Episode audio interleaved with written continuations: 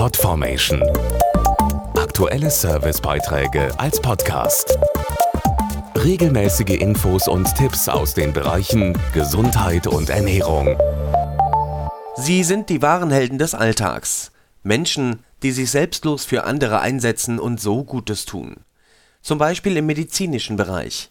Da gibt es jede Menge Initiativen, die Lücken in unserem Gesundheitssystem schließen. Unter dem Motto Hilfe, die wirkt zeichnet ein spezieller Sozialpreis bereits zum sechsten Mal besonders innovative Ideen aus.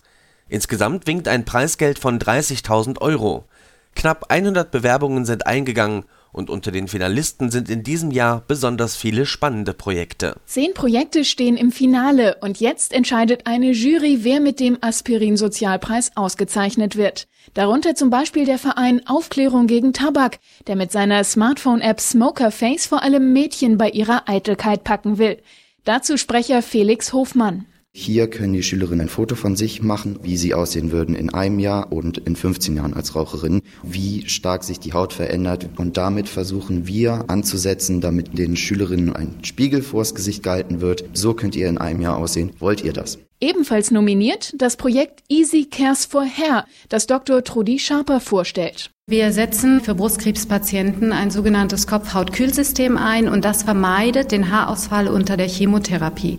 Und die Frauen sagen einfach, jetzt wo sie ihre Haare behalten, schauen sie in den Spiegel und fühlen sich nicht einen einzigen Tag wirklich krank. Und sie werden nicht stigmatisiert von der Umwelt. Und auch die psychosoziale Notfallversorgung für Einsatzkräfte hofft auf den Preis.